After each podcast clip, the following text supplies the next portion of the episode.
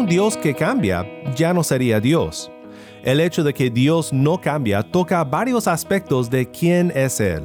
Nuestro Dios es perfectamente puro y santo, y cambiar sería negar esta perfección. Nuestro Dios es plenamente sabio y todos sus propósitos se llevarán a cabo, y cambiar su voluntad determinada sería negar su infinita sabiduría y su perfecto plan.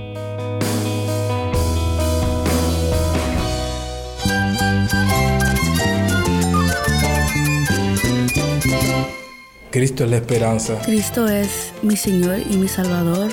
Cristo ha transformado mi vida. Cristo es la viña. Separado de Él, nada puedes hacer. Cristo es el camino, la verdad y la vida. Jesús es mi todo. El único descanso, la única paz verdadera es con Jesucristo.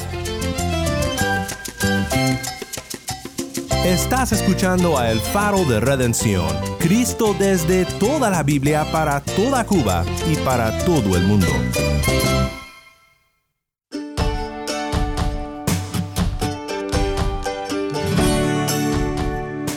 Mi nombre es Daniel Warren, gracias por acompañarme aquí en El Faro. Seguimos en una serie titulada El Dios que adoramos. Para algunas personas la doctrina y la teología puede parecer algo aburrido e irrelevante, pero al contrario, es emocionante conocer cada vez mejor al Dios que adoramos, según su revelación de sí mismo en su palabra. Cuando tenemos un mal concepto de Dios, arriesgamos que cambiemos la adoración verdadera por la idolatría, adorando más bien a un concepto equivocado de Dios y no al Dios verdadero. Por eso siempre debemos prestar mucha atención a lo que Dios dice sobre sí mismo en su palabra.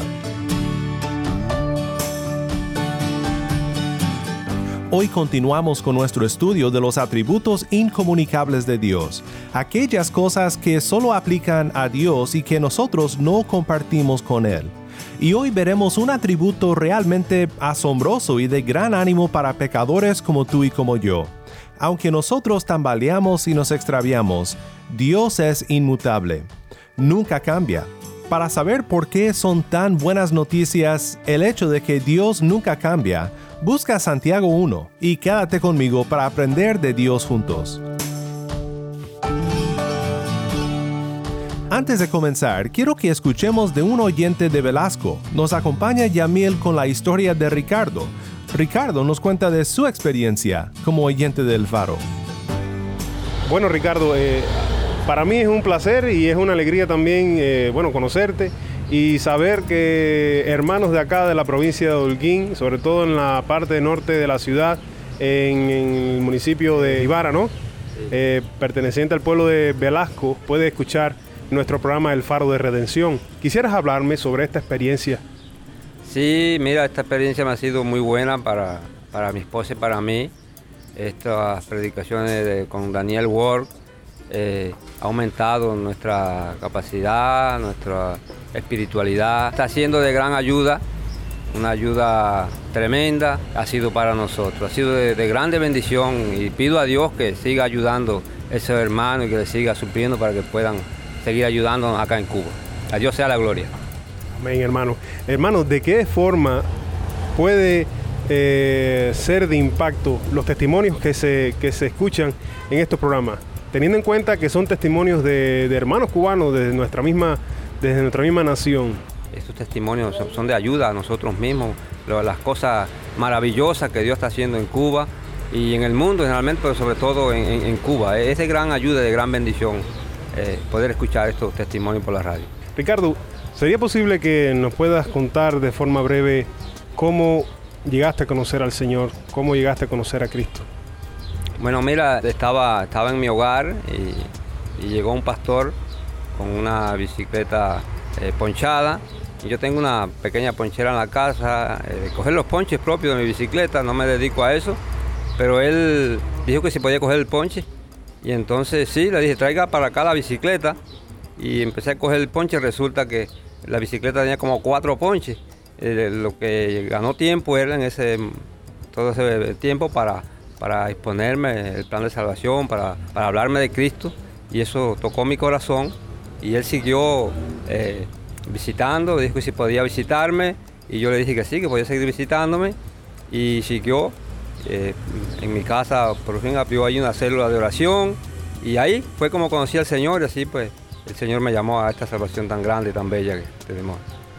Gracias a Dios por, por estos ponches. Es increíble cómo el Señor eh, usa las cosas para acercarnos a Él.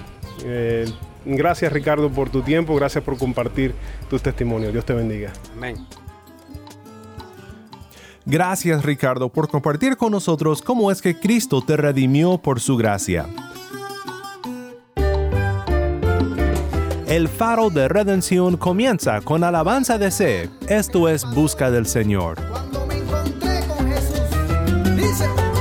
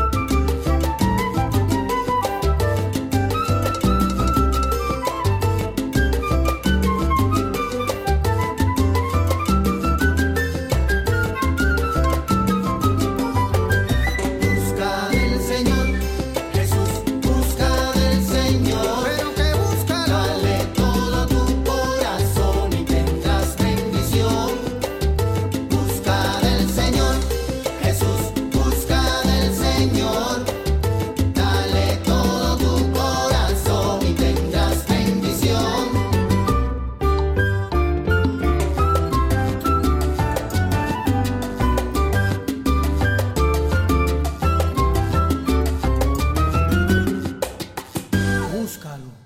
Busca del Señor, canta alabanza de C. Mi nombre es Daniel Warren y esto es el faro de redención. Cristo desde toda la Biblia para toda Cuba y para todo el mundo.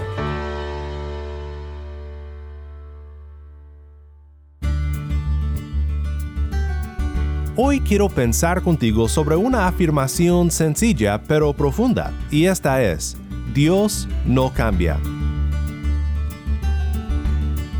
Esto es a lo que los teólogos llaman su inmutabilidad. Es una verdad que muchas veces no le ponemos mucha atención y que solo la damos por hecho, pero es realmente una verdad importante para nuestra fe, porque un Dios que cambia ya no sería Dios. El hecho de que Dios no cambia toca varios aspectos de quién es Él. Nuestro Dios es perfectamente puro y santo, y cambiar sería negar esta perfección. Nuestro Dios es plenamente sabio y todos sus propósitos se llevarán a cabo, y cambiar su voluntad determinada sería negar su infinita sabiduría y su perfecto plan. Es por eso que cuando Dios habla de sí mismo, nunca habla de haber sido Dios ni de que será Dios, no, siempre dice yo soy.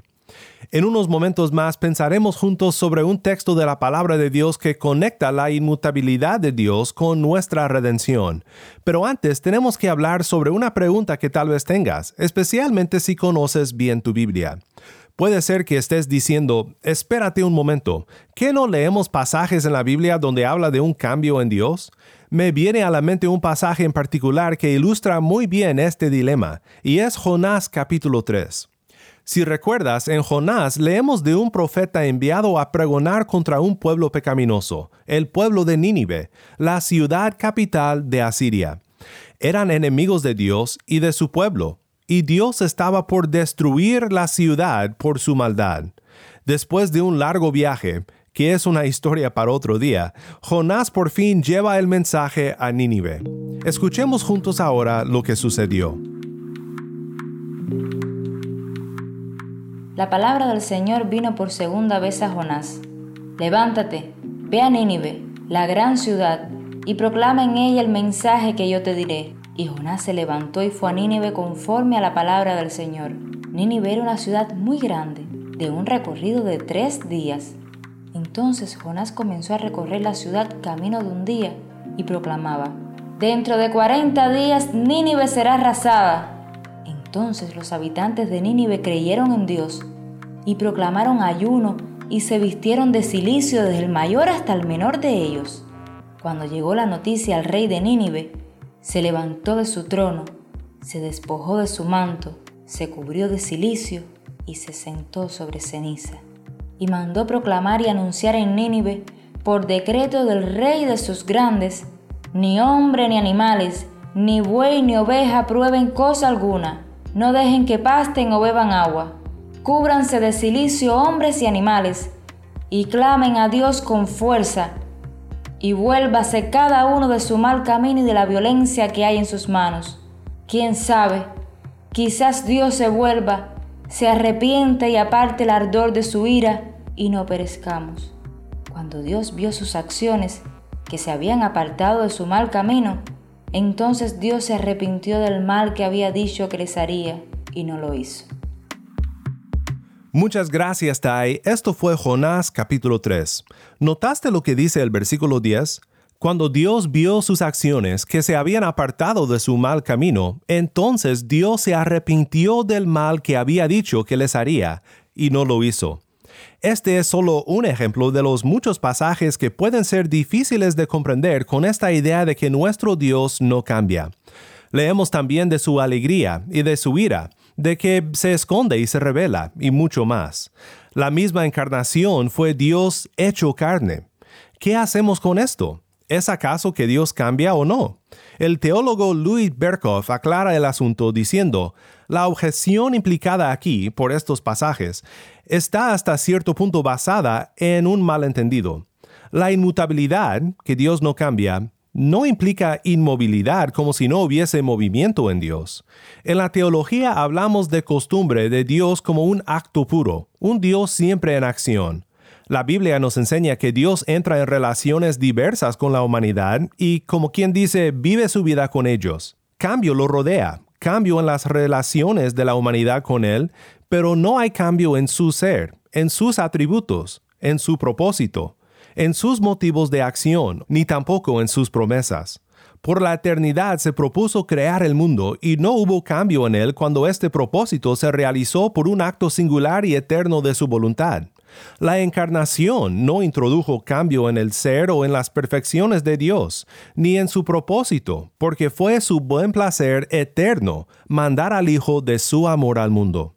Y Berkhoff dice algo muy acertado de las escrituras que describen a Dios en términos de, por ejemplo, su arrepentimiento, de cambiar su intención o de alterar su relación para con los pecadores cuando se arrepienten. Dice que debemos recordar que esto es aplicar a Dios términos humanos de la emoción tal como leemos del brazo fuerte de Dios cuando sabemos que Dios es espíritu. Así también podemos entender los pasajes que atribuyen cambios de alguna forma al Dios que nunca cambia. Ahora, dejando ya esta pregunta, quiero que pensemos por unos momentos sobre lo que para mí es una de las declaraciones más hermosas en toda la Biblia de la inmutabilidad del Dios que adoramos y lo que esto significa para nuestra redención. Amados hermanos míos, no se engañen. Toda buena dádiva y todo don perfecto viene de lo alto, desciende del Padre de las Luces, con el cual no hay cambio ni sombra de variación. En el ejercicio de su voluntad, Él nos hizo nacer por la palabra de verdad, para que fuéramos las primicias de sus criaturas. Es interesante el contexto de este pasaje porque se encuentra en el contexto de lo mucho que nosotros cambiamos como seres humanos. Por ejemplo, en los primeros versículos de Santiago 1, Santiago compara todas nuestras dudas como una ola del mar, impulsada por el viento y echada de una parte a otra, de doble ánimo, inestable en todos sus caminos. Qué tremendo contraste con el Dios que nunca cambia. También encontramos una descripción del rico y su fin, como la flor que se marchita. Santiago dice, el sol sale con calor abrasador y seca la hierba, y su flor se cae, y la hermosura de su apariencia perece. Así también se marchitará el rico en medio de sus empresas. Y en el contexto inmediato, Santiago nos confronta con cómo nos extraviamos de los caminos de Dios, siguiendo el pecado que nos atrae. No nos deja atribuir la tentación a Dios porque nuestro Dios no puede ser tentado por el mal y Él mismo no tienta a nadie. Nosotros dudamos y somos de doble ánimo. Nosotros perecemos como la flor del campo. Nosotros nos extraviamos del camino, pero Dios nunca cambia. Para los que tienen fe en Cristo, estas son buenas noticias. Santiago nos recuerda que todo lo bueno y todo lo perfecto viene de Él, del Padre de las Luces. Es interesante que Santiago use este título para describir a Dios, el Padre de las Luces, el que habló y con solo abrir su boca las estrellas comenzaron a brillar. Ponte en el lugar de los primeros oyentes de estas palabras. Antes de la astronomía moderna, ellos pensaban que lo que giraba era el cielo, que cada mañana el sol hacía su viaje de este a oeste, y que cada noche las estrellas bailaban en ruta al amanecer.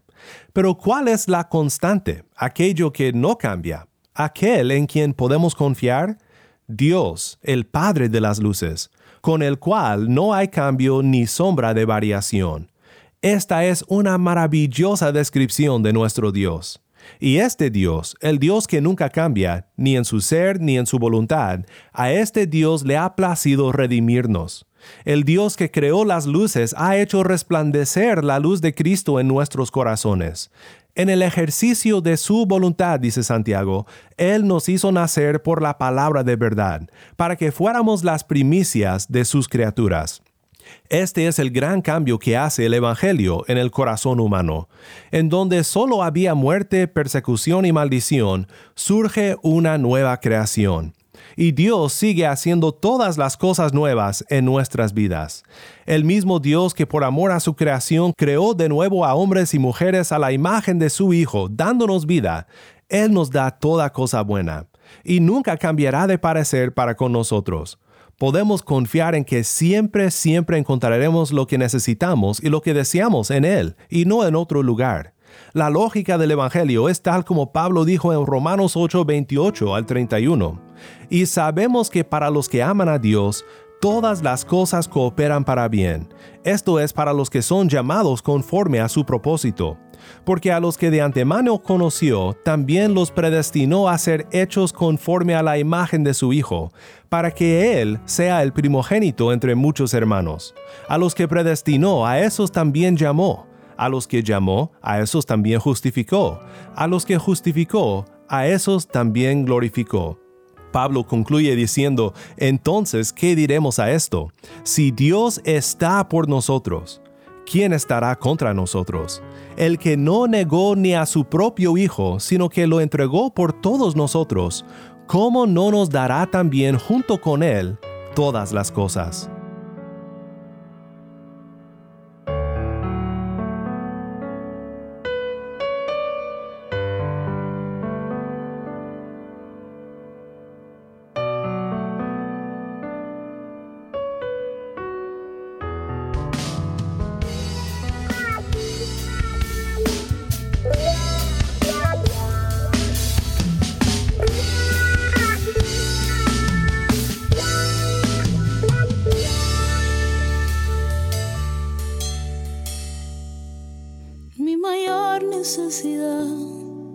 Vuelto tú.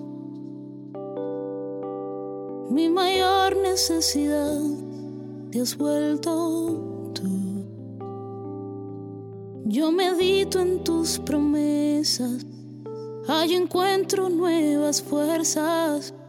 Mi mayor necesidad te has vuelto tú. Lléname de ti, vacíame de mí,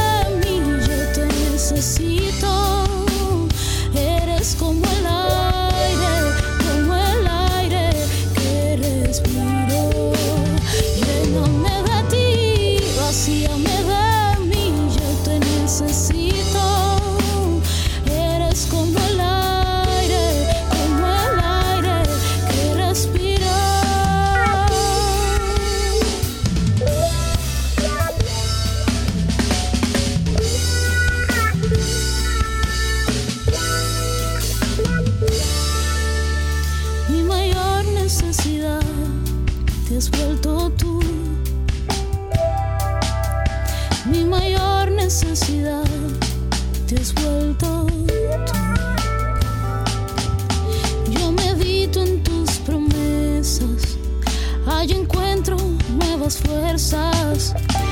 Mayor necesidad te has vuelto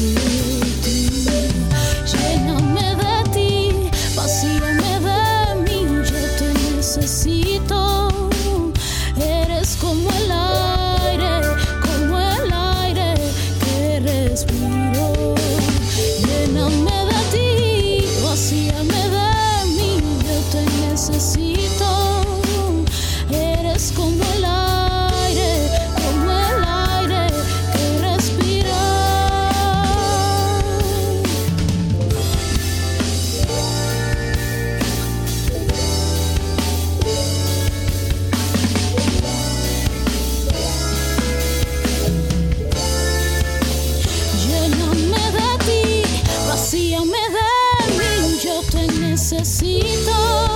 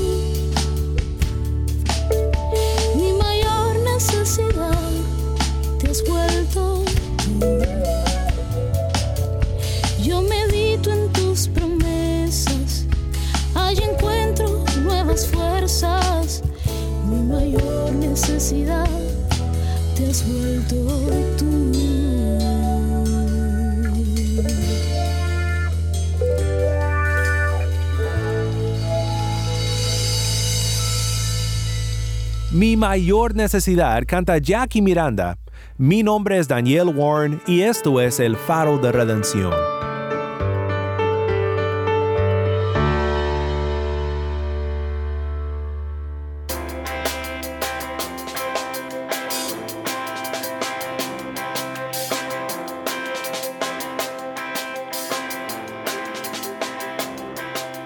Gregorio Magno, hablando en una ocasión de los cambios de esta vida, especialmente aquellos cambios donde enfrentamos aflicción, dijo lo siguiente, estos cambios son una sombra que esconde la luz divina cuando pasamos por altas y bajas en esta vida, pero porque Dios no cambia, ninguna sombra puede apagar su luz.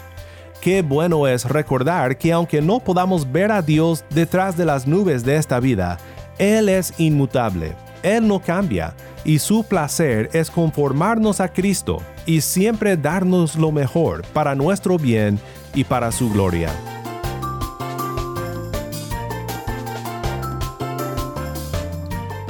Oremos juntos para terminar. Padre Celestial, Padre de las luces, en quien no hay cambio ni sombra de variación, gracias te damos por tu palabra, la palabra de verdad que nos ha hecho nuevas criaturas por la fe en Cristo Jesús. Pedimos que siempre, siempre confiemos en ti, en tu voluntad, en tu plan, y que no seamos de doble ánimo buscando sabiduría y placer y significado y salvación en otro lugar, más que en ti y solo en ti. Pido por aquel que me acompaña hoy que todavía vaga sin dirección y sin esperanza.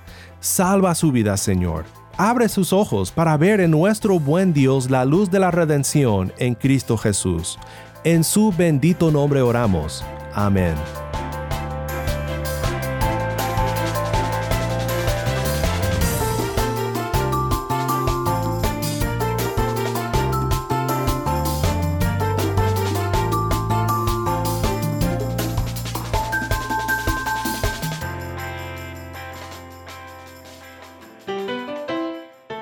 Si estás en sintonía desde fuera de Cuba, te animo a que ores para unirte con nosotros en nuestra misión de hacer resplandecer la luz de Cristo en Cuba y de compartir la voz del pueblo de Dios en esta hermosa isla con oyentes en todo el mundo. Para hacer tu donativo a este ministerio apoyado por personas como tú que aman a Cuba y que aman a Cristo, visita nuestra página web elfaroderedención.org diagonal donar nuevamente nuestra página web elfaroderedención.org diagonal donar. Gracias por tu sintonía y que Dios te bendiga con su gracia. El Faro de Redención como programa radial fue ideado para Cuba, pero ha crecido a un nivel global. Y si estás en sintonía fuera de Cuba, te agradezco por pasar estos tiempos con nosotros, estudiando temas que nos fortalecen en nuestro caminar cristiano. ¿Tienes una historia que contarnos sobre cómo el faro de redención está impactando tu vida? Mándanos un correo electrónico a ministerio. También nos ha encantado oír de oyentes por medio de WhatsApp y los mensajes de voz. Le habla por aquí la hermana Valdiris desde aquí de Maracay, eh, Venezuela. Les escucho en los días, eh, todas las noches eh, por Radio Transmundial desde Bonaire y para mí ese programa es una bendición. Gracias por dar el número. Este, me contento muchísimo de que pueda enviarles este mensaje. Muchas gracias. De verdad su programa me bendice. Saludos para todo el equipo de trabajo que tengan allí y que el Señor les use aún más.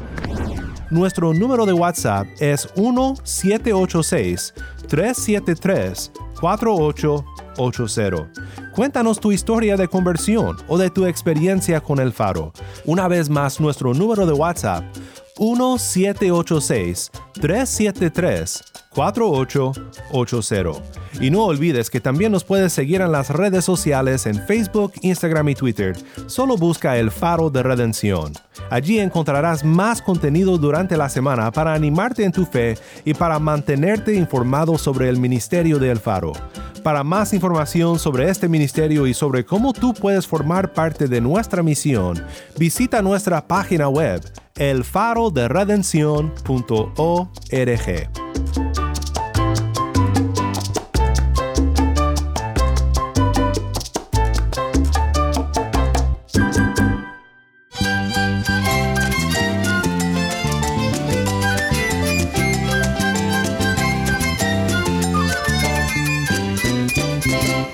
nombre es Daniel Warren. Te invito a que me acompañes mañana en esta serie El Dios que adoramos. La luz de Cristo desde toda la Biblia, para toda Cuba y para todo el mundo, aquí en el Faro de Redención.